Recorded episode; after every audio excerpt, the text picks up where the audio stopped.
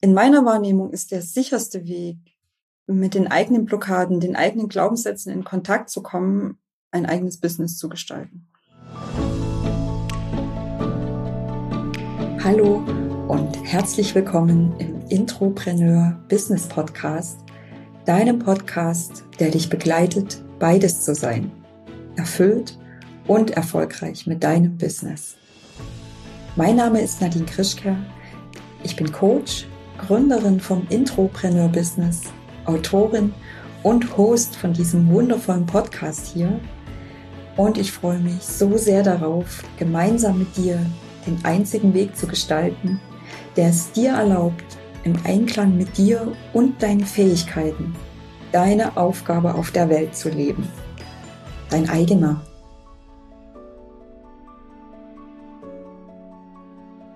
Ich möchte dich heute im Entrepreneur Business Podcast gern mit einem kleinen Gedankenexperiment die Episode eröffnen und dich einladen, dieses Gedankenexperiment zu machen. Und ich habe dafür eine Frage an dich mitgebracht.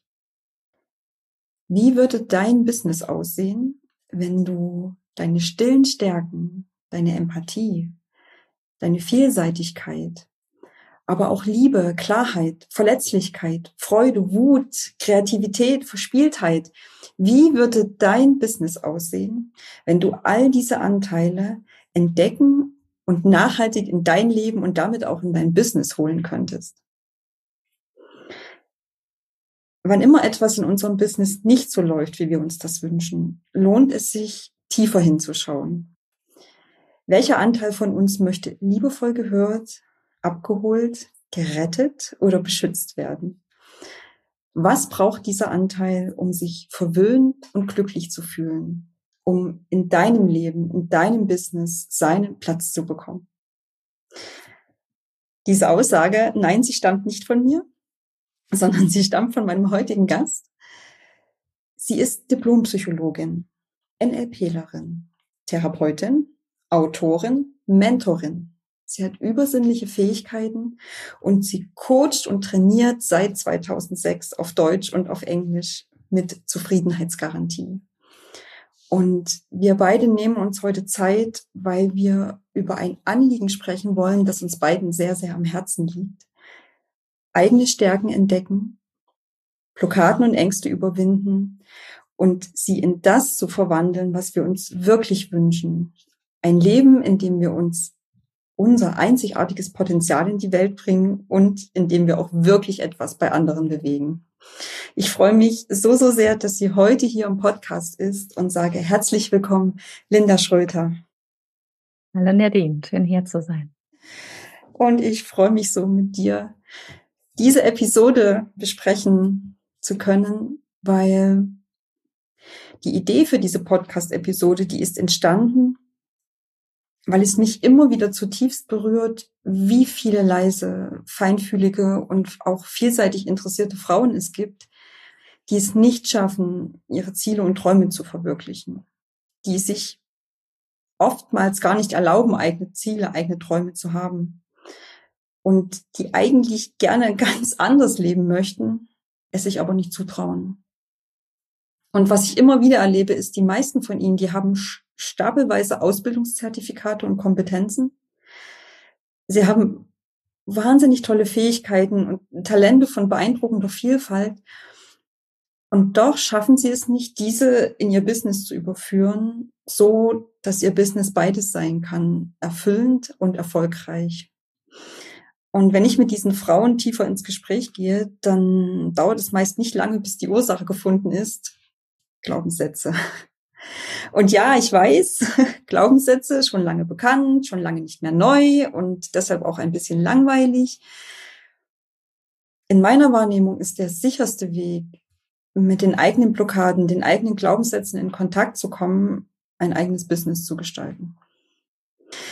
Denn wie oft hindern uns unreflektierte Glaubenssätze, und ich habe mal eine kleine Auswahl mitgebracht, also kein Anspruch auf Vollständigkeit, unreflektierte Glaubenssätze wie jeder Mensch hat nur ein richtig großes Talent. Oder ich darf mich nicht zeigen, wie ich bin. Auch oft gehört, ich muss immer alles alleine machen. Und wie oft hindern uns diese unreflektierten Glaubenssätze daran, dass wir unsere Berufung leben, dass wir unseren Träumen folgen? Und wie oft blockieren uns auch traditionelle und an der einen oder anderen Stelle auch überkommene Vorstellungen, wie ein Arbeitsalltag auszusehen hat, wie wir als Unternehmerin aufzutreten haben, ja, welche Regeln auf unserem Weg als Selbstständige unverrückbar gelten oder auch was Wohlstand bedeutet. Also wie oft verhindern Glaubenssätze, Vorstellungen, dass wir genau jenes System finden, das uns sinnhaft tätig sein lässt und gleichzeitig erfolgreich, nämlich unser eigenes System zu finden. Und wie oft erlauben wir diesen Glaubenssätzen und diesen Vorstellungen uns auszubremsen, statt sie wahrzunehmen und wie Linda sagt, liebevoll aufzulösen. Und vielleicht spürst du bereits beim Zuhören, was endlich in dir gesehen, gelebt, losgelassen oder vielleicht sogar gefeiert werden will. Und dann habe ich jetzt eine Bitte an dich. Ich habe noch einen Moment Geduld, denn ich möchte Linda, bevor wir einsteigen, in ein kleines Warm-up einladen. Meine Zuhörerinnen kennen das schon. Ich mache das sehr gerne okay. einfach. einfach zum Ankommen und damit ich meine Zuhörerinnen auch ein bisschen besser kennenlerne ist ganz einfach. Ähm, ich stelle dir ein paar Fragen und mhm. meine Bitte an dich ist, antworte spontan und möglichst mit einem Wort.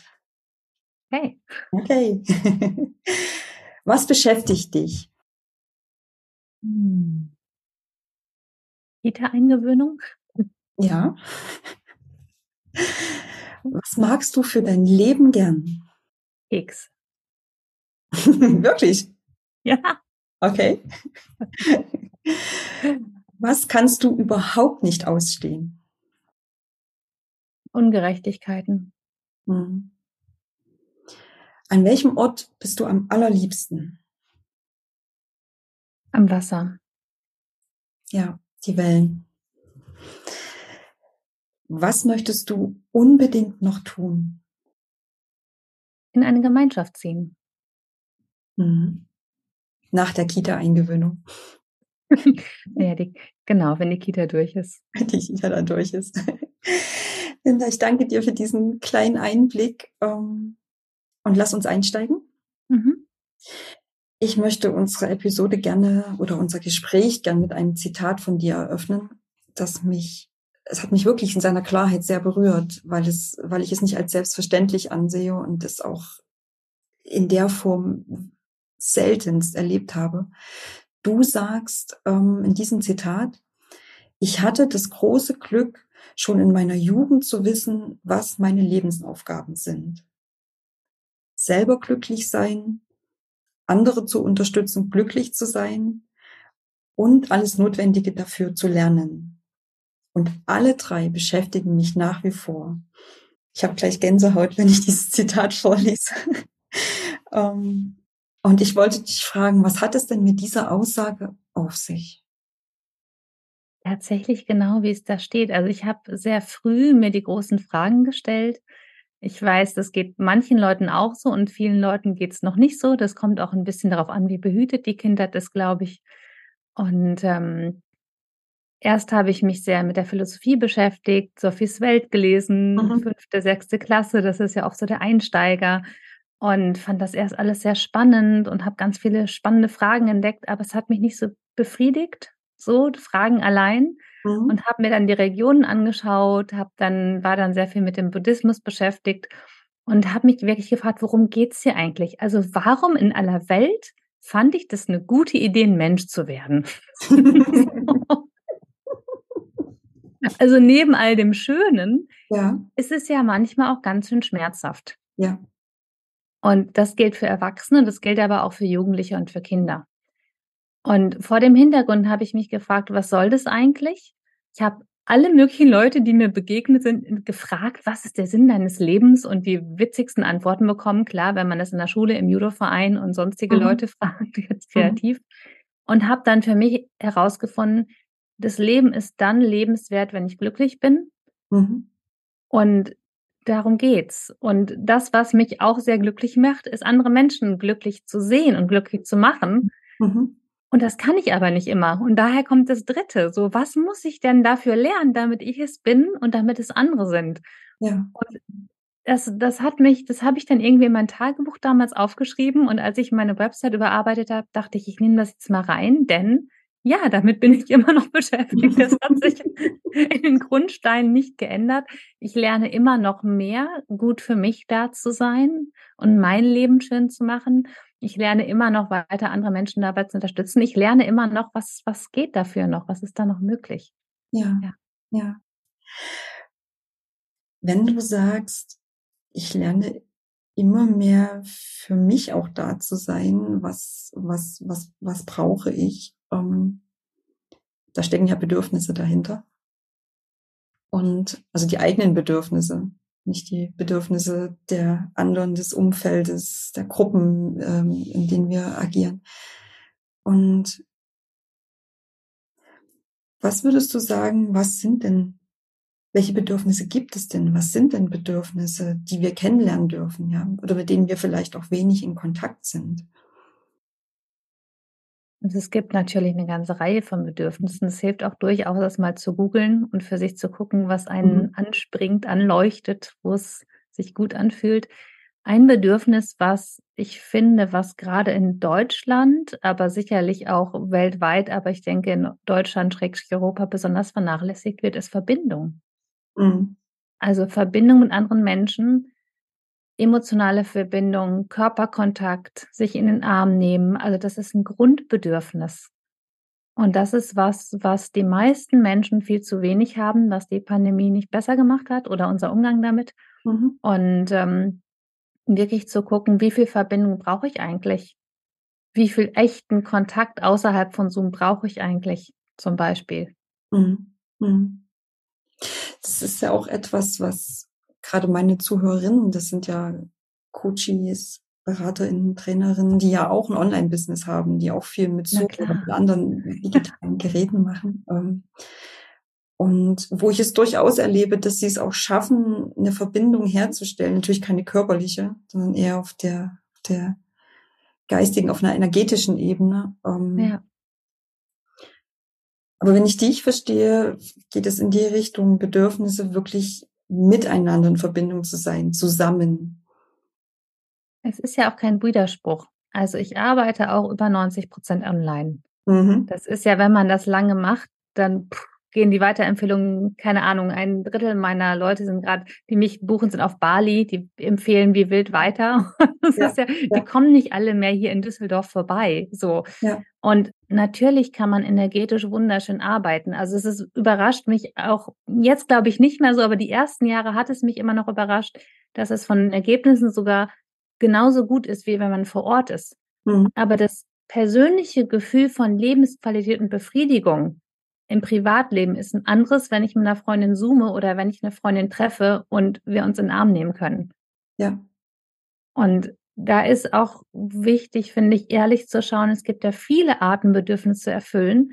Aber was macht mich dann so am sattesten? Und bin ich da im guten Gleichgewicht? Gerade wenn du sagst, viele deiner Zuhörer sind auch Coaches oder mhm. Mentorinnen und haben ihr Online-Business.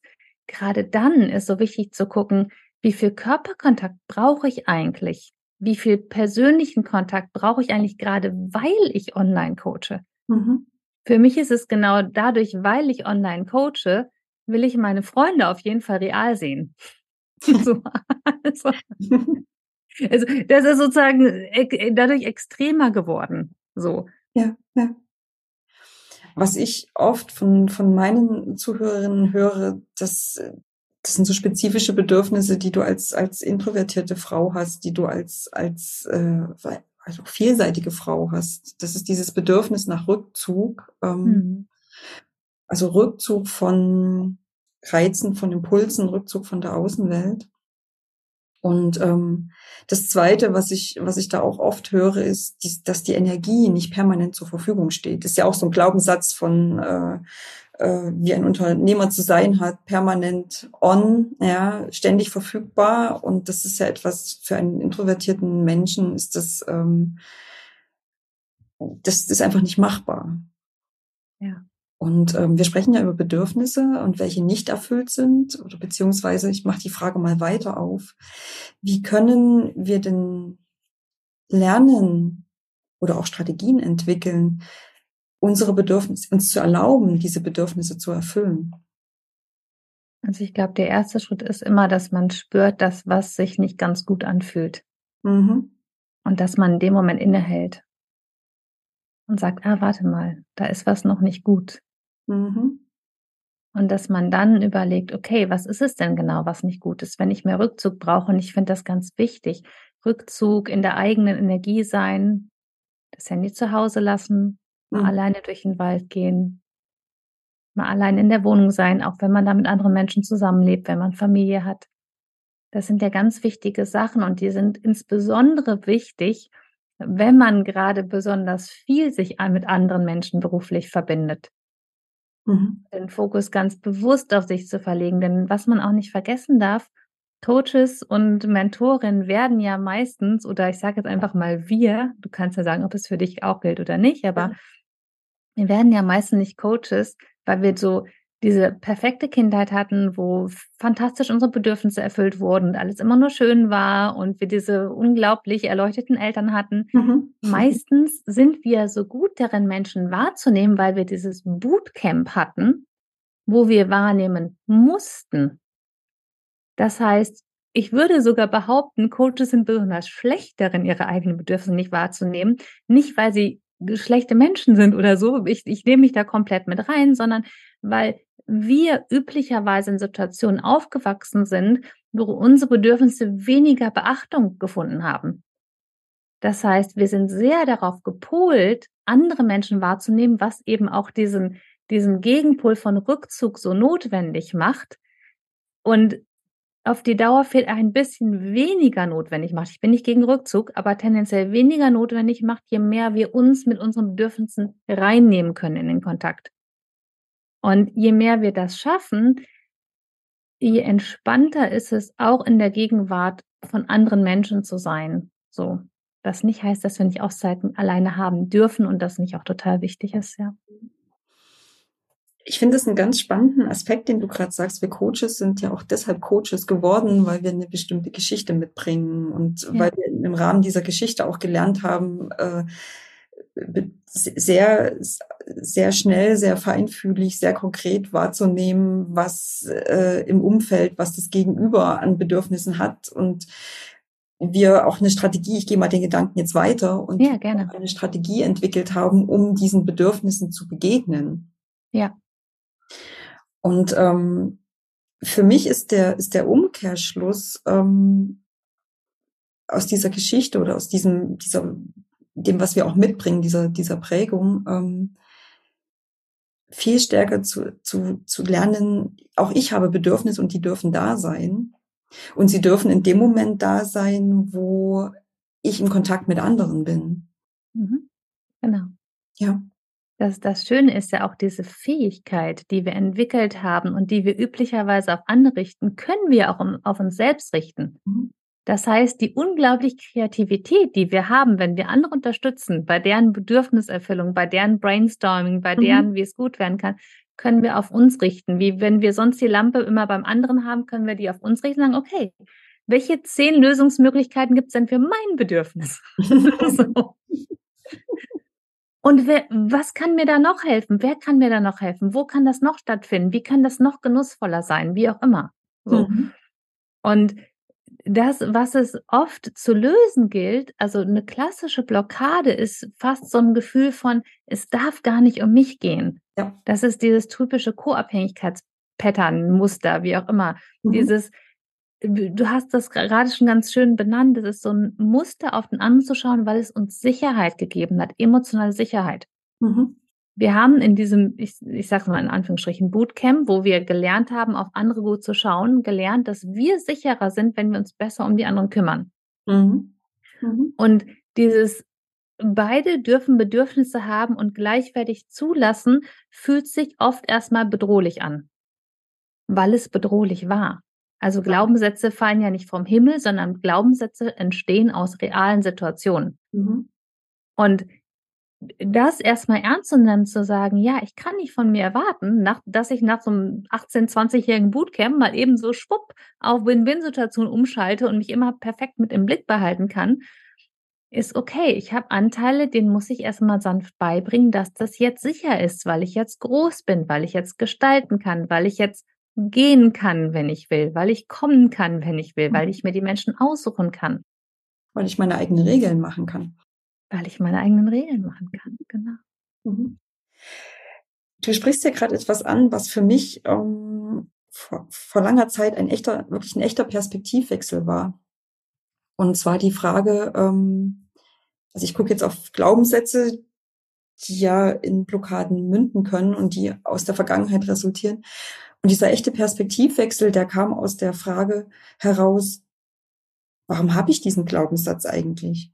Mhm die, die Frage, warum habe ich den Glaubenssatz häufig, eigentlich geht oft mit der ernüchternden Erkenntnis einher, dass ich vielleicht keine perfekte Kindheit hatte. Und das tut manchmal ganz schön weh. Mhm. Und deswegen verstehe ich auch, warum manche Menschen eine ganze Weile brauchen, bis sie sich da wirklich mit beschäftigen können. Und ich habe Klienten von 20 bis äh, Mitte 60, mhm. Und manche sagen vielleicht noch so, ja, ach, eigentlich war doch alles schön. Und dann sage ich immer, du, ganz ehrlich, geben unser Bewusstseinslevel einfach mal völlig unabhängig von dir und deinen Eltern. Das wir jetzt so haben. Und wenn wir uns jetzt angucken, wie standardmäßig mit Kindern umgegangen sind, wird, heute noch.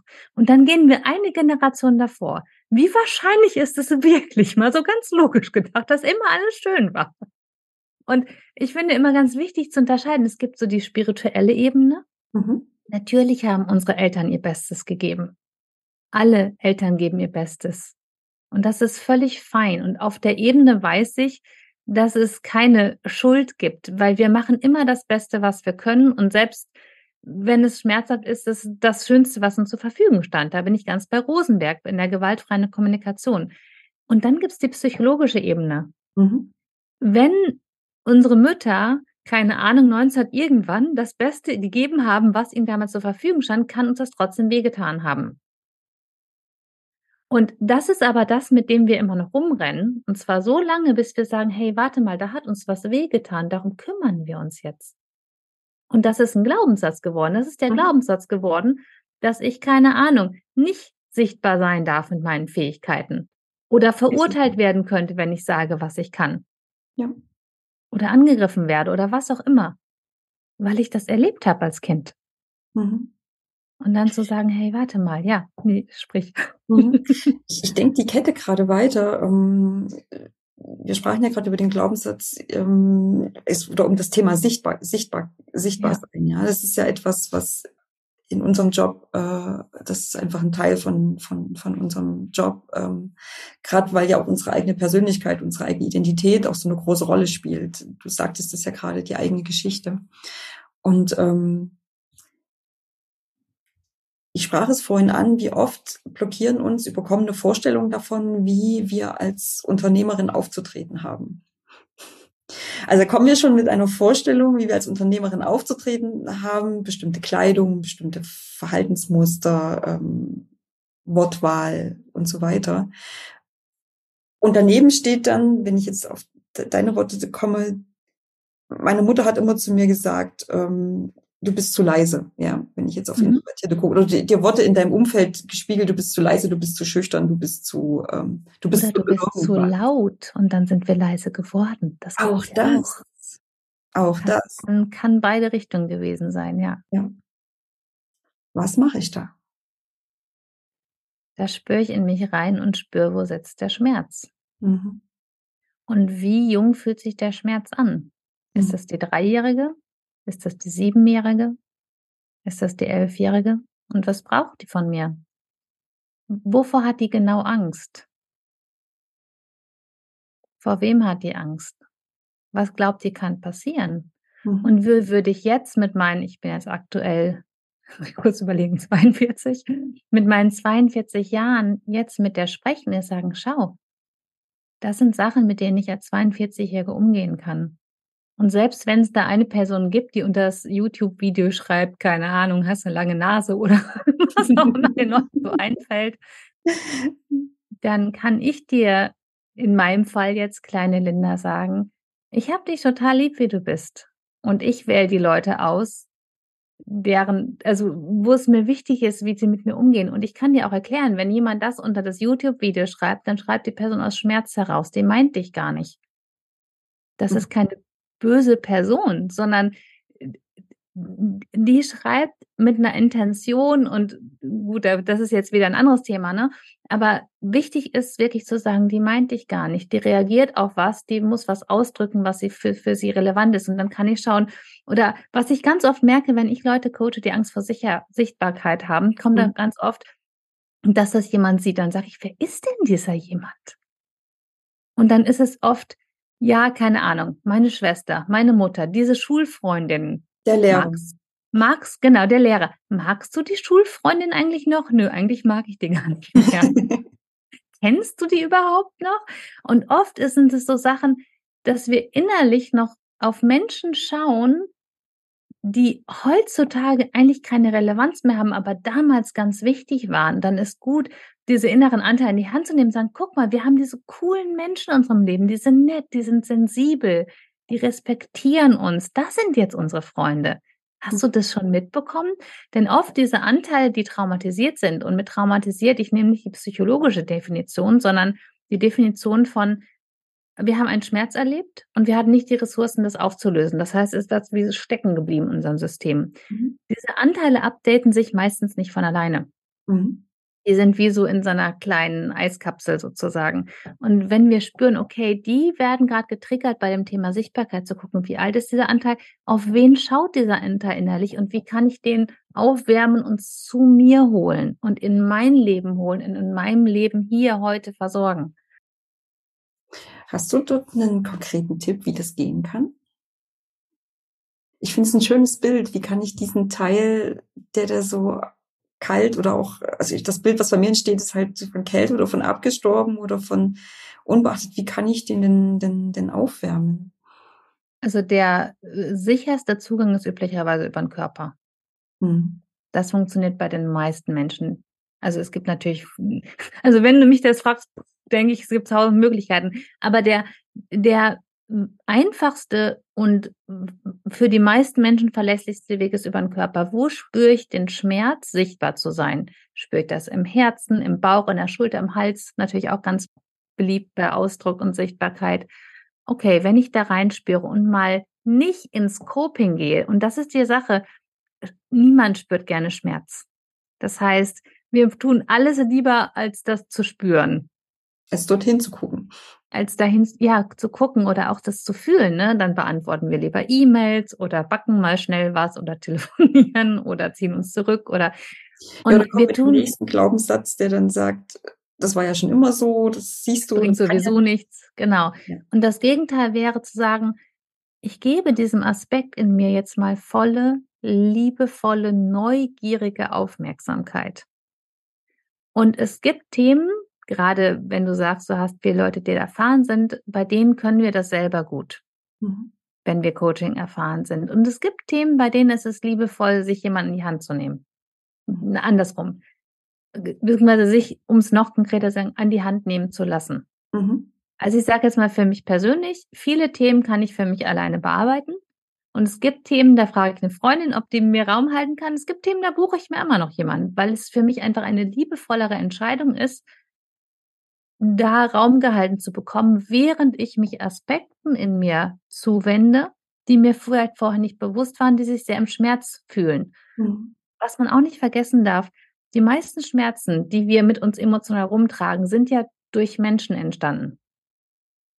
Ja. Das heißt, es ist auch schön, mit jemandem sich dem zu nähern und direkt die Erfahrung zu machen, dass jemand liebevoll mit dem Thema umgeht.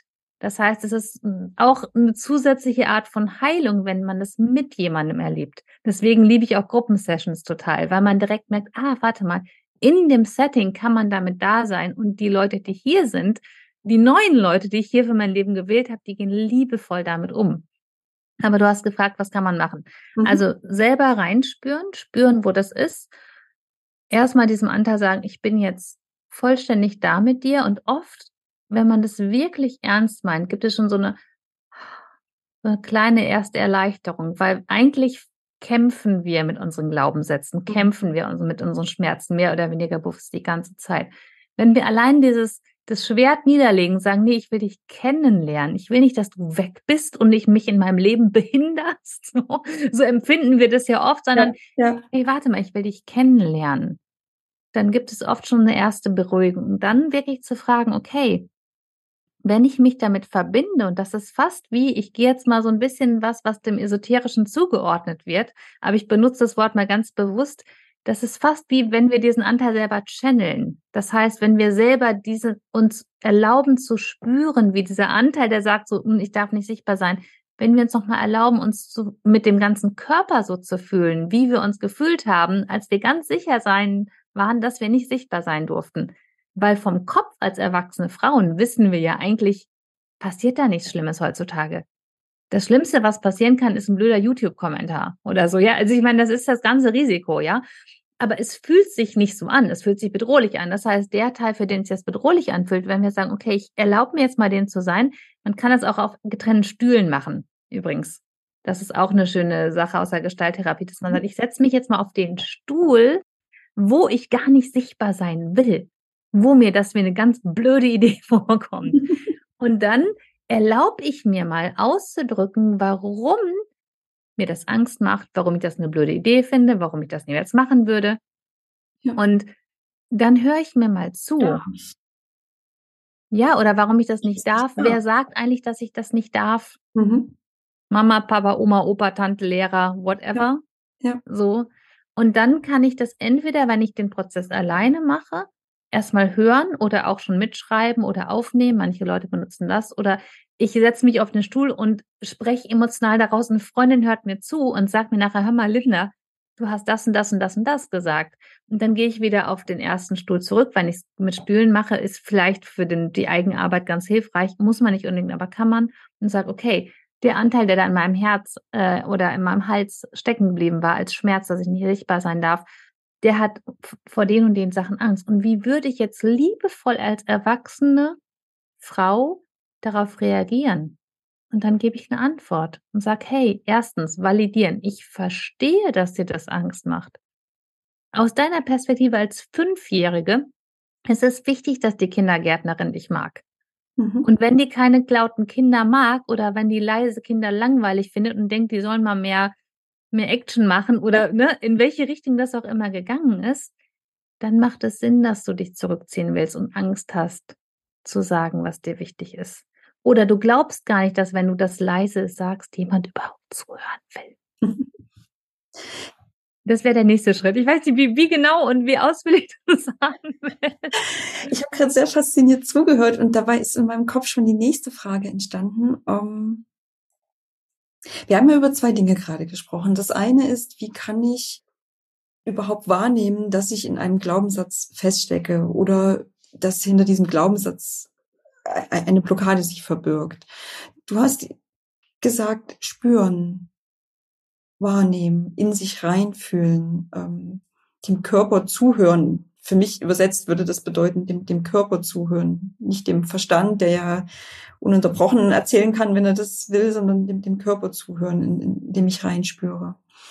Ähm, und dann hast du jetzt auch Tipps gegeben, wie ich ich spüre mit bestimmt etwas nicht, wie ich nachspüren kann, was es konkret sein könnte. Ähm, und daraus kommt für mich schon die nächste Frage. Ähm, wie verankere ich denn dieses was ich dort erfahre und was ich verändern möchte, wie verankere ich das denn in mir?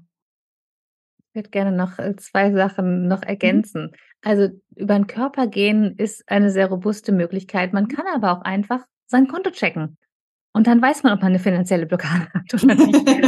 Also, es muss gar nicht so immer so tief und fühlig sein, so. Du, man kann auch einfach gucken, äh, sich selber fragen, habe ich Lust darauf, am Monatsende einen schönen, einen wirklichen Monatsabschluss zu machen? Und äh, wenn ich darauf keine Lust habe, oh, okay. Was genau, also das muss gar nicht so fühlig esoterisch hier sein. Ja, ja. Und, und ich bin auch gar nicht gegen den Verstand. Ja. Ich finde es ganz wichtig, dass der Verstand bei allem mitkommt. Ja. Denn die Glaubenssätze, die wir uns so erzählen, die sind ja relevant. Mhm. Warum ich sage, über den Körper gehen, ist, die Glaubenssätze, die uns nicht bewusst sind, sind meistens die, die am schwierigsten sind zu bearbeiten, weil wir gar nicht drankommen. Die sind in so, unserem im blinden Fleck. Ja. Die kommen wir ganz gut dran, wenn wir über den Körper gehen. Ja. Und deswegen habe ich das vorgeschlagen. Wenn wir schon wissen, wir haben diesen Glaubenssatz, keine Ahnung, ich darf nicht laut sein, und wir wissen, wo der herkommt, oder ich darf nicht sichtbar sein, wir wissen, wo der herkommt, dann können wir natürlich auch direkt dahin gehen. Meistens ist es aber so, wir haben entweder einen Glaubenssatz und wissen nicht genau, wo der herkommt. Mhm. Oder wir haben nur so ein Gefühl von, da fühle ich mich dann aber nicht gut, wenn ich ein Video aufnehme und das hochlade. Ja. Oder so. Also es ist mehr so ein. Ja, oder ich fühle mich nicht gut, wenn ich meine Pausen selbst festlege. Ja, ich komme auf meinen Eingang zurück. Wie soll denn dein Arbeitsalltag aussehen? Ja, ich mache Pausen. Länger sogar. Ähm, und dann kommt so eine innere Stimme, nee, das geht nicht. Ich, ich finde, das, ich du musst ich, immer fleißig sein. ja. Ich möchte da unbedingt kurz was einwerfen, weil ja. ich das so wichtig finde. Ich scherz immer, wenn man selbstständig ist, werden Pausen zur Pflicht. Mhm. Wir mhm. Deutschen sind ja sehr pflichtbewusst, da muss man das mal ein bisschen formulieren manchmal. Wir können uns gar nicht leisten, keine Pausen zu machen, schon gar nicht als Frauen. Also da kann man nochmal das ganze Hormonthema aufmachen, aber mhm. das werden dann nochmal fünf Podcast-Folgen. Aber wir können gar nicht ständig arbeiten, weder ständig im Zyklus noch ständig am Tag. Das ist nicht gesund und das ist nicht nachhaltig. Und damit können wir mal ein, zwei, drei Jahre machen und uns ausbrennen, aber das ist dann nicht auf die Dauer unsere Passion leben. Das ist nicht möglich. Hm. Ich teile ja diese Einschätzung ähm, und erlebe es trotzdem immer wieder, wie stark diese Vorstellung in meinen Augen wirklich vollkommen überkommene Vorstellung von selbst und ständig ist und wie, wie sehr sie aber wirklich verankert ist. Und ähm, selbst wenn wir jetzt, ich komme zurück auf meine Ausgangsfrage, und selbst mhm. ähm, wenn wir jetzt diesen Glaubenssatz erkennen, ihn auch als, als unsinnig ansehen, ja, ähm, auch die, die, die, das Vorhaben fassen, okay, ähm, in meinem Kalender stehen jetzt Pausen drin von bis zum Beispiel, ja. Wie verankere ich diese Absicht? Prioritäten. Und das ist sehr nah bei den Bedürfnissen, die du eben schon angesprochen hast. Wenn mir klar ist, was meine Prioritäten im Leben sind. Mhm. Zu meinen Prioritäten für mich gehören zum Beispiel meine Kinder. Mhm. Damit ist völlig klar, dass ich mit denen auch Zeit verbringen will. Ja. Also braucht es entsprechende Zeitfenster. Dafür ist, dafür, damit ist völlig klar, dass in meinem Online-Buchungstool bestimmte Zeitfenster nicht buchbar sind, weil in der Zeit bringe ich meine Kinder ins Bett oder an den Tagen gibt's halt nachmittags die Weihnachtsgeschichte in der Adventszeit oder so.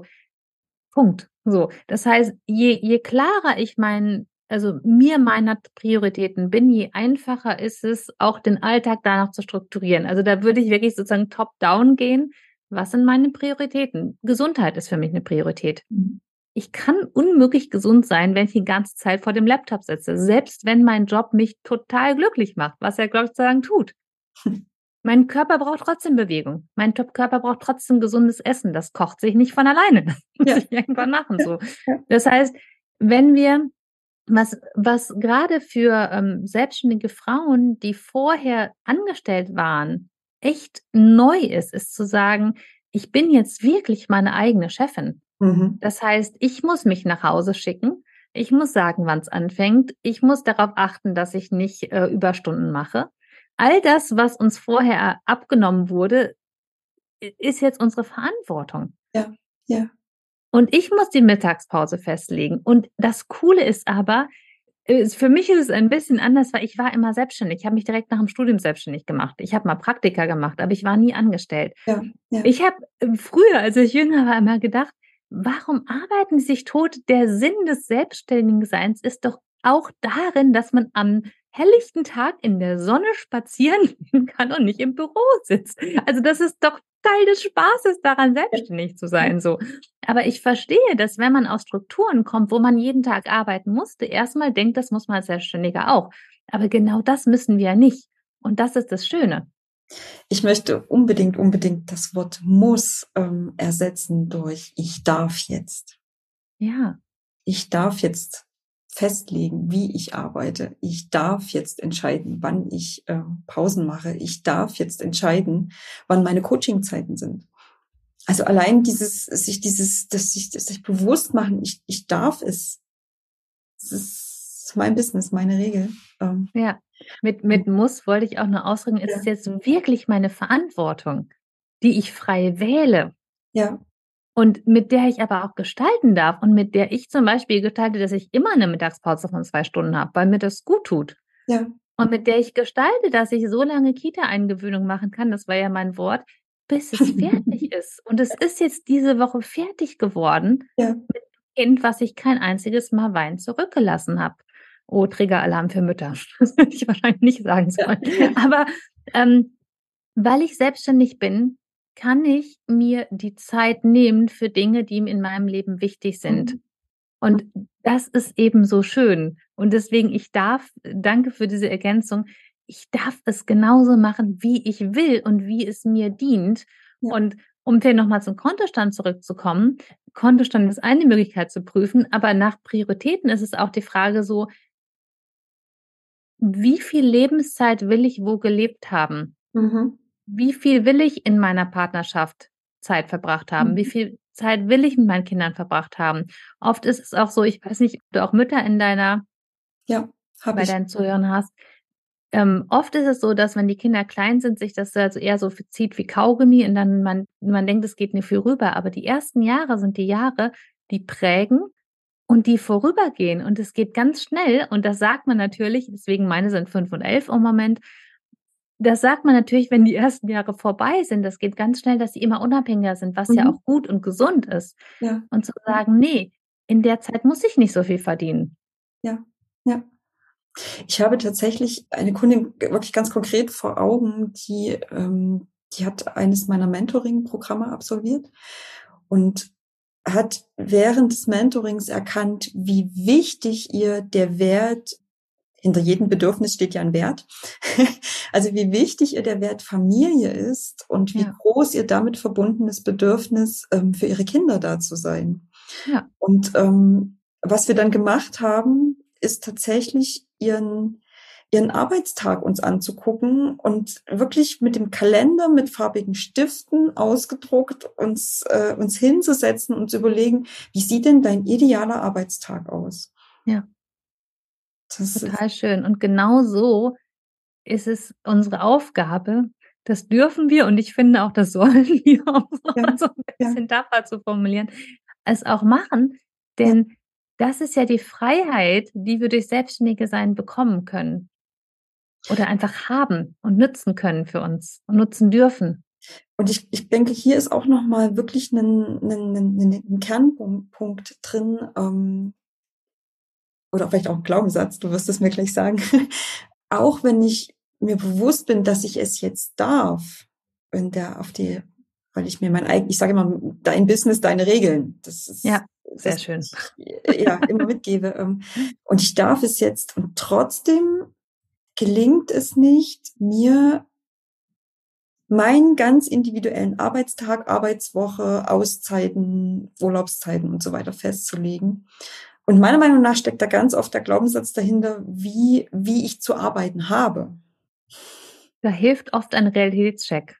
Was ein ich festgestellt, Realitätscheck. Ich, ja. ich mag, ich mag auch esoterisch, aber Realität ist äh, oft sehr überzeugend.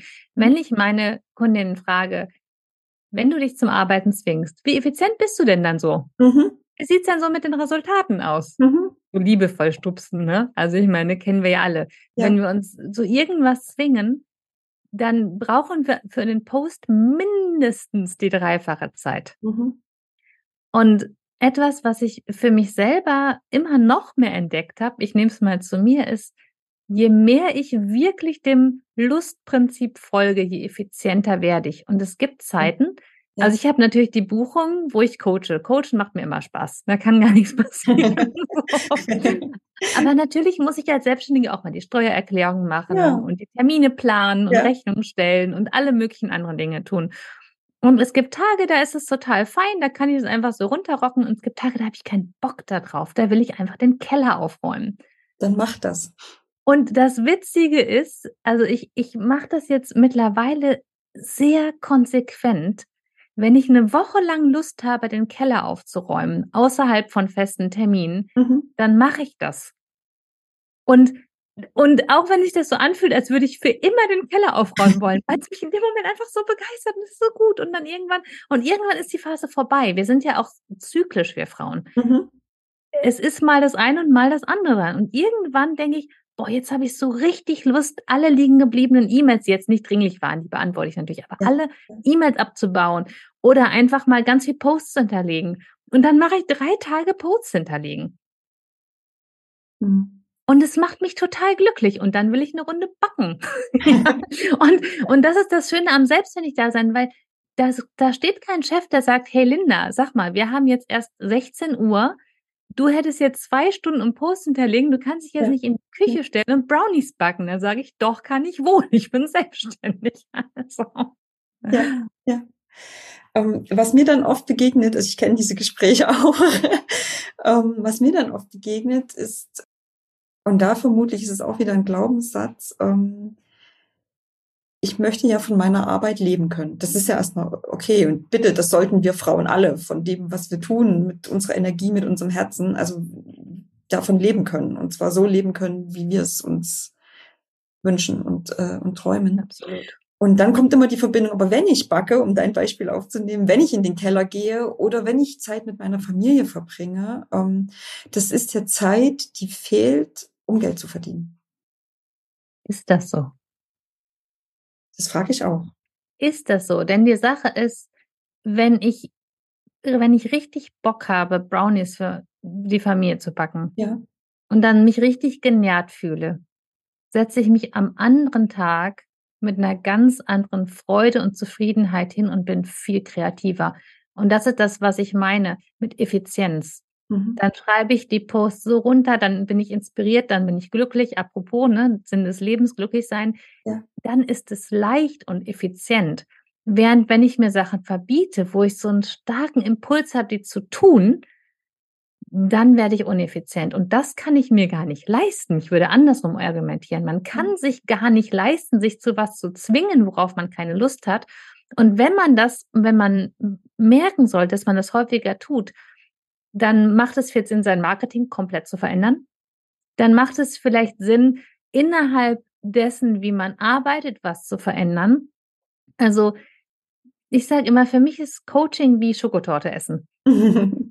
Und ich finde, so sollte das auch sein. Das ist das, wie es richtig ist. Natürlich kommt damit, wie gesagt, dass man Rechnung schreibt und dieses und jenes und auch so, so Sachen macht, wo man vielleicht ein bisschen weniger begeistert ist, dann ist dieses Ding, man muss nicht alles alleine machen. Das ist auf jeden Fall auch schön. Aber ja. es gibt schon immer noch Dinge, die dazugehören, wo man Entscheidungen treffen muss und sich mit beschäftigen muss. So an der Stelle. Und das aber an, in Momenten zu tun, wo man Lust darauf hat oder einen Impuls dazu hat, hält einen einfach gesünder und man macht es einfach so viel schneller. Das heißt, dieses sich selber zwingen macht keinen Sinn. Natürlich ist es so, dass wenn wir was Neues machen, wir einen Umgang damit finden, äh, erstmal finden müssen. Das heißt, mhm. haben wir das müssen schon wieder. Sagen wir mal, keine Ahnung, das erste Video aufgenommen. Technik ist jetzt nicht so meine Jam, so. Aber ich hatte richtig Bock, keine Ahnung, vor gefühlt 100 Jahren mein erstes YouTube-Video aufzunehmen. und dann kann ich, keine Ahnung, jemand anderen sagen, hey, zeig mir das. Frauen machen ja gerne auch mal Sachen mit anderen zusammen oder lassen sich das lieber zeigen, als irgendwas nachzulesen. Ja. Also wie kann ich es so genussvoll wie möglich für mich machen, ja. wenn ich entscheide, etwas zu machen, wo ich so Medium Bock drauf habe, so. Ja. Also wie kann ich immer Wege finden, die möglichst sich leicht anfühlen, wo möglichst die Energie automatisch hingeht. Selbst durch Sachen hindurch, wo ich vielleicht erstmal nicht so Bock drauf habe. Ja ich, ich spreche dann immer von, von dem Dilemma, dass ich, dass, dass wir auf der einen Seite, wir wissen es doch. Wir können es doch in uns wahrnehmen und spüren, was jetzt gerade gut tut oder und wovon wir jetzt lieber die Finger lassen sollten. Mhm. Das ist, ähm, und diesen, diesen Impuls und diesen, diesen inneren, das ist auch ein Bedürfnis, diesen inneren Bedürfnis zu folgen, steht dir das Dilemma daneben, wo mir, wo ich mir selbst erzähle, das kann ich jetzt nicht, weil dann verdiene ich kein Geld. Das darf ich jetzt nicht, weil Selbstständigkeit sieht anders aus. Ähm, das kann ich mir jetzt nicht erlauben, weil wir finden ja mal ganz viele Gründe, also dieses, dieses, dieses Dilemma. Und was ich dann gerne mache, ist zum Experimentieren einzuladen. Du hast, du sprichst ja auch mal viel von Kreativität und von spielerisch sein und lustvoll sein. Und ähm, ich sage immer, ich lade dich einfach mal zum Experimentieren ein. Mach's doch mal. Es ist ja nicht für immer. Probier's doch mal aus. Ja, das mag ich auch total zu sagen. Probier's mal eine Woche aus. Ja. Weil ich finde es auch wichtig, den Anteil ernst zu nehmen, der sagt, ich krieg dann Angst. Mhm. So, das ist ja auch ein Anteil in uns, der sagt, wenn, wenn du jetzt Brownies backst, statt ähm, hier Akquise zu machen, Ja. dann kann ich das gar nicht genießen, weil dieser Anteil in mir so viel Angst hat. Ja. Okay, was braucht dieser Anteil in mir? Ich bin ja dafür, dass wir mit allen Anteilen uns liebevoll beschäftigen. Ja. Was braucht dieser An Angstanteil in mir? Wenn jetzt so eine Nadine kommt und mich coacht und sagen würde, hey Linda, probier das, experimentier doch mal, dann wäre für mich vielleicht eine gute Lösung zu sagen, okay, ich mache eine Woche wie Nadine und Linda hier erzählen im Podcast Mhm. und dann gucke ich mal. Ja. Wie war das eigentlich? Ja. Oder was mir auch, was, was ich auch empfehle, ist, geh mal drei Schritte zurück und guck mal auf dich, wie eine liebevolle Freundin auf dich schauen würde. Die meisten Menschen, die mir das sagen, arbeiten zu viel. Ja. Die allermeisten arbeiten zu viel. Also das ist meine Erfahrung mit Coaches. Ich, das sind nicht die Leute, die irgendwie nicht ins Machen kommen, sondern die meisten, die diese Sorge haben, sind so getrieben, dass sie zu viel arbeiten und wenn überhaupt eher im Burnout landen als in der Depression. So. Und wenn, wenn man mal so drei Schritte zurückgeht und wie sozusagen über seinem eigenen Haus schwebt, kann Mhm. man sehr, sich sehr anschaulich vorstellen und mal so beobachtet. Wie wache ich denn auf? Was mache ich dann? Was mache ich über Tag? Wie viel arbeite ich? Wie viel ist Arbeit? Wie viel ist Passion? Ist meine Arbeit überhaupt meine Passion? Mhm. Wie viel innerhalb der Arbeit ist meine Passion? Mhm. Macht mir diese Sorte Marketing Spaß? Oder zwinge ich mich da extrovertiert zu sein, wenn ich introvertiert bin? Oder zwinge ich mich leiser zu sein, wenn ich irgendwie lauter bin? Oder was auch immer? Stehe ich hinter mein Produkt oder mache ich es nur, weil alle sagen, dass ich es so machen soll? Genau. Wo habe ich eigentlich am meisten Spaß in meinem Job? Das ist Mhm. noch eine ganz wichtige Frage. Wenn ich Menschen kennenlerne, wenn wir jetzt heute kein Interview gemacht hätten, aber ich kann das ja trotzdem diese, diese beiden Fragen mal einbringen. Ich frage immer, was machst du am liebsten und mit wem am liebsten? Mhm. Ganz simpel, einfach nur am liebsten. Ja.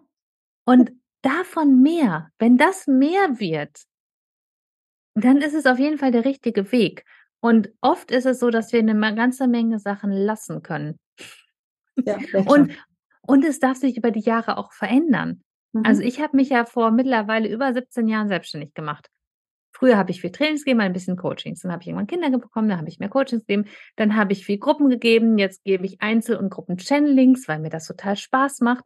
Und das hat sich immer über die Jahre immer ein bisschen geändert. Immer, immer wieder zu spüren, wo habe ich am meisten Freude? Wo bin ich am lebendigsten, kann man auch sagen. Das ist ja auch das Schöne. Es ist ja, ich verwende mal den, den, das Bild von einer Reise. Ja, also gerade wenn du, wenn du, wenn dich dein beruflicher Weg in die Selbstständigkeit führt, das ist eine Reise und die, die hat Etappen um Etappen und und Etappen und du darfst auf jeder Etappe fragen. Diese Frage ist übrigens toll. Was machst du am liebsten? Ja. Was noch? Was noch?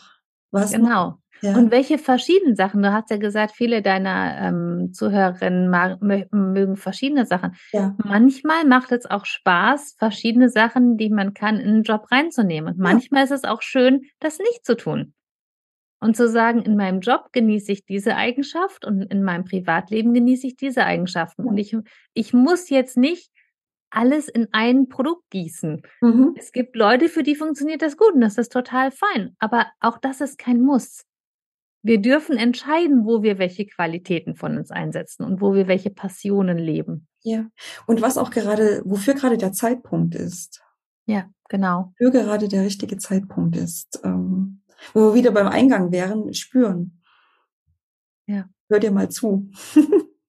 Und das ist, ich denke, um nochmal was ganz grundsätzlich zu sagen, ich glaube, dass wir alle massiv davon wegerzogen wurden, dem zu folgen, was gerade lebendig in uns ist und Mhm. was dadurch auch am effizientesten zum Geldverdienen ist, um das direkt mal sehr nüchtern hier einzubringen, allein weil wir in eine normale Schullaufbahn durchlaufen haben. auch die mit der glücklicheren Kindheit, die keine Coaches geworden sind, um das mal so sarkastisch einzubringen, die sind ja durch die Schule gegangen. Das heißt, sie mussten da sitzen und dann die Fächer bearbeiten, wenn das vorgegeben war. Das heißt, wir haben gelernt, ständig unsere lebendigen Impulse zu unterdrücken. Ja. ja. Und dann kriegen wir ein Abi und vielleicht sogar was auch immer, unseren Ausbildungsabschluss oder einen Studiumabschluss oder was auch immer. Und dann sollen wir plötzlich in der Lage sein, intuitiv im Flow unser Leben zu leben. Ja, es ist okay, wenn das nicht klappt. Das ist einfach so viele Jahre harte Konditionierung, nicht das zu machen, wo wir uns lebendig fühlen und wo wir am meisten einbringen können. Und wie viele Menschen haben denn das seltene Glück, genau da die Passion zu haben, wo die Schule das belohnt, dass die Passion ist. Das ist ja ein Bruchteil. Ja. Alle anderen, die andere Fähigkeiten haben, die lernen ja permanent, das muss ich machen, das will ich eigentlich machen, aber das mache ich jetzt die nächsten x Jahre. Mhm. Das heißt, wir dürfen auch liebevoll und geduldig in diesen Prozess gehen, dass das Umlernen ist. Und Umlernen ist schwieriger als Neulernen, das ist okay. Und jeder Schritt in die richtige Richtung ist feiernswert. Ja. Und das Feiern davon gibt uns wieder Energie. Aber ich will jetzt gar nicht zu viele Töpfe aufmachen. Was ich nur sagen wollte, es ist okay, dass wir das erstmal nicht können, ja. weil es uns abtrainiert wurde. Ja, ja. Wir haben jetzt, glaube ich, ein Feuerwerk an Ideen und Tipps und, ähm, und ganz viele Threads offen. Ich habe das Gefühl, wir, wir haben hier und hier und hier und hier noch Themen. Ja, ja. ähm, was, wie man innere Blockaden erkennen kann, wie, wie sie, was es für Lösungswege gibt. Und ich, ähm, bevor ich diese Episode langsam schließe, ich möchte dir gerne nochmal eine Frage, einen Ball ähm, herüberwerfen. Lass uns nochmal zusammenfassen oder fass du doch bitte nochmal zusammen aus deiner Sicht. Wie können wir denn diese, diese Glaubenssätze, diese inneren Blockaden, wie können wir sie uns bewusst machen und wie können wir sie entkräften? Von all dem, was wir jetzt gerade gesagt haben. Ich glaube, das Allerwichtigste aus meiner Sicht, wo es ein großes Missverständnis gibt, was nicht hilft, ist, es geht gar nicht darum, sie loszulassen oder rauszubringen oder abzuschneiden, sondern zu uns zu bringen. Mhm. Also das, was unter dem Glaubenssatz liegt, das, was unter der Verletzung liegt, zu verstehen und zu uns zu nehmen und anders zu versorgen. Mhm. Und darin liegt die unglaubliche Macht im liebevollsten Sinne. Und in den Prozess, den ich eben angefangen habe zu beschreiben, wo man schaut, wo kommt es genau her, das ist natürlich nur der Anfang. Also das können wir so weitermachen, was man dann auch alles machen kann. Aber das Grundprinzip ist nicht zu sagen, oh, wie blöd, dass ich mich das nicht traue, sondern, ah, welcher Aspekt in mir traut sich da nicht und was braucht diese Angst? Was braucht dieser Aspekt? Ja. Was braucht das in mir? Braucht es, dass ich was anders mache? Braucht es einfach meine liebevolle Gegenwart und Rückversicherung? Braucht es eine Erlaubnis, dass Scheitern möglich ist? Mhm.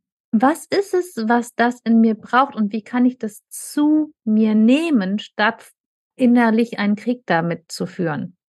Und das finde ich ist das Wichtigste als Grundhaltung, wann immer wir an frustrierende Grenzen stoßen, zu sagen, okay, was in uns ist nicht bei uns, was in uns braucht unsere liebevolle Aufmerksamkeit. Das finde ich eigentlich den wichtigsten Grundgedanken. Ja. Akzeptanz. Annahme. Zu uns ziehen statt wegstoßen. Ja. Ja. Ich möchte unser Gespräch jetzt, jetzt langsam schließen, aber ich möchte dir noch eine allerletzte Frage stellen. Was ist denn dein ganz persönlicher Lifehack, dein ganz persönlicher Tipp, ähm, der es dir ermöglicht, den Alltag in einer lauten, in einer hektischen Businesswelt zu gestalten? Das ist natürlich eine Liste. Mhm. Was machst du? Ich wähle sehr bewusst meine Arbeitszeiten. Mhm und spüre dem auch nach, mhm. wie viel, wie viel sich für mich stimmig anfühlt. Ich schaue sehr gut, was ich brauche, was ich für meine Gesundheit brauche, was ich für meinen Schlaf brauche, wie meine Prioritäten so, also was alle Lebensbereiche brauchen. Und das Lustprinzip. also ich, ich lerne immer noch mehr immer noch mehr von dem zu machen, was einfach nur wie Schokokuchen essen ist und alles andere so weit runterzufahren wie irgendwie möglich. Ja. Ich, ich hoffe, es ist okay, wenn ich das jetzt teile, ähm, weil ich das gern untermauern möchte, was du gerade mhm. gesagt hast, dass du wirklich auf deine Prioritäten achtest, auf deine Bedürfnisse. Ähm, wir hatten ja für diese Podcast-Episode einen früheren Termin vereinbart. Und ähm, du schriebst mir dann ähm, verschieben auf den und den Termin, weil Familie hat gerade Vorrang. Und ich fand das so großartig. Weil du einfach, du hast für dich klar eine Entscheidung getroffen, was jetzt in dieser Situation für dich das Wichtigste ist. Und du hast es mir auch klar gesagt. Ja. Und ich konnte ganz super damit, es war für mich ganz wunderbar, damit umzugehen, das anzunehmen und zu sagen, okay, dann freue ich mich auf den Tag heute, wenn wir heute die Podcast-Episode aufnehmen. Ja, ich, ich würde das gerne noch ergänzen. Ja. Ich finde ganz wichtig, weil wir ja mit Menschen arbeiten, ähm, alles mit reinzunehmen. Auf der anderen Seite ist es so, ich, wenn ich ähm, Coaching-Termine gebe und jemand hat Notfall, einen emotionalen, ja. dann sage ich meinen Kindern auch mal, ich muss jetzt mal eine Viertelstunde telefonieren gehen. Ja. Also ich will nur sagen, für mich geht es in beide Richtungen. Und dann mute ich meinen Kindern auch mal zu, dass sie eine Viertelstunde allein sich noch das Pixie-Buch angucken, was auch immer, weil die das können, die sind alt genug, so. Und wirklich das im Blick zu behalten. Und bei so einem Podcast, wenn ich weiß, du bist erwachsen, wir haben noch Vorlaufzeit, ja, dann auch eben zuzumuten, zu sagen, okay, ich vermute, dass sie damit umgehen kann, zu ja. sagen, was, was brennt jetzt gerade und wo gehört's hin?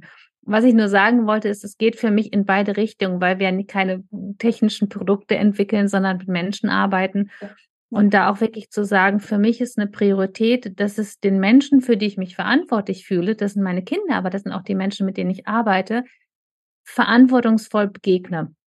Und ähm, das ist eben dann einfach auch schön, wenn man sich in alle Richtungen diese Freiheit nimmt. Also danke für das Teilen. Das stimmt, ich bestätige das hier. Und danke, dass es ähm, ja, dass du so entspannt damit umgegangen bist. Ja, ja. Also ich verstehe das auch als Ermutigung für all ja. meine Zuhörerinnen hier. Es ist okay. Ja, es ist okay. Wir sind am Ende von dieser Episode angekommen. Und gemeinsam mit Linda Schröter habe ich über innere Blockaden im Business gesprochen, wie du sie erkennst, wie du sie auflösen kannst. Und neben diesem, ich wiederhole es nochmal, Feuerwerk an Tipps, Empfehlungen, Erfahrungen, die wir jetzt hier gerade geteilt haben, wie du in deinem Business ähm, mit Blockaden, mit Glaubenssätzen ähm, auf eine liebevolle Art und Weise und, und umgehen kannst, nehme ich aus diesem Gespräch noch etwas ganz anderes mit, was auch meine eigene Erfahrung bestätigt wir Coaches, wir wissen in aller Regel unglaublich viel. Wir wissen bereits sehr viel.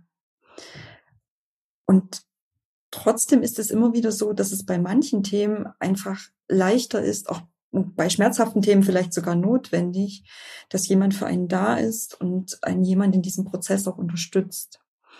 Und ich glaube, ich spreche jetzt für Linda und für mich, die Ermutigung geht raus, dass auch wir Coaches, wir Trainerinnen, wir Beraterinnen, ja, wir dürfen unsere blinden Flecken haben, unsere Begrenzungen, unsere Verletzungen. Und es ist eher unsere Aufgabe, bewusst hinzuschauen, sich zu unterstützen und das vor allem liebevoll anzunehmen. Ich sage herzlichen Dank an dich, liebe Linda. Es war mir eine Freude, dass du deine Zeit mit uns geteilt hast. Und ich habe für meine Zuhörerinnen noch eine Einladung mitgebracht, also für dich, ähm, zu einer ganz wundervollen Reise zu dir selbst und zu der, die du eigentlich sein willst. Und ich werde passend zum Jahresanfang eine Masterclass geben. Sie heißt Werden und Wachsen. Warum passend zum Jahresanfang? Weil das die Zeit ist, wo wir uns Ziele und Wünsche für unser Leben, aber auch für unser Business setzen. Und ich werde in dieser Masterclass darüber sprechen, warum nur du selbst entscheiden kannst, wann es Zeit für den Wandel ist. Was passiert, wenn du ins Vertrauen gehst? Und ich möchte mit dir meine Erlebnisse, meine Erfahrungen teilen, die ich auf einem Weg von Human Marketing hin zum Entrepreneur-Business, was ich erfahren und was ich lernen durfte. Und damit meine ich nicht nur die schönen Erlebnisse und die Erfolge, sondern auch das, was wir gerade mit Linda hier besprochen haben, die blinden Flecken, die Verletzungen, die Glaubenssätze. Und ähm, es geht darum, was hat nicht funktioniert und was würde ich heute anders machen und was kannst du vielleicht dafür mitnehmen. Also, ich lade dich herzlich ein, mit mir auf diese Reise zu gehen und eine Reise zu deinen wahren Möglichkeiten. Und weil wir Weihnachten haben, es ist ja Weihnachtszeit, ähm, gibt es auch einen Weihnachtspreis. Bis zum 23.12. bekommst du die Masterclass für 333 Euro. Danach gilt der reguläre Preis. Schau es dir gern an. Du findest den Link zur Masterclass auch nochmal in den Show Notes. Für heute. Danke an dich fürs Zuhören und wie immer bin ich neugierig, welche blockierenden Glaubenssätze du in deinem Business erkannt hast, welche du vielleicht sogar schon lösen durftest. Schreib mir gerne per E-Mail an nadine.intropreneur-business.de. Und wenn du es noch nicht getan hast, kleine Erinnerungen, abonniere fix noch meinen Podcast auf Spotify oder auf Apple Podcast. Und dann hören wir uns in der nächsten Folge wieder. Für heute sage ich Danke, danke an Linda, danke an dich. Und denk immer daran, es gibt nur einen richtigen Weg deinen eigenen. Alles Liebe, deine Nadine.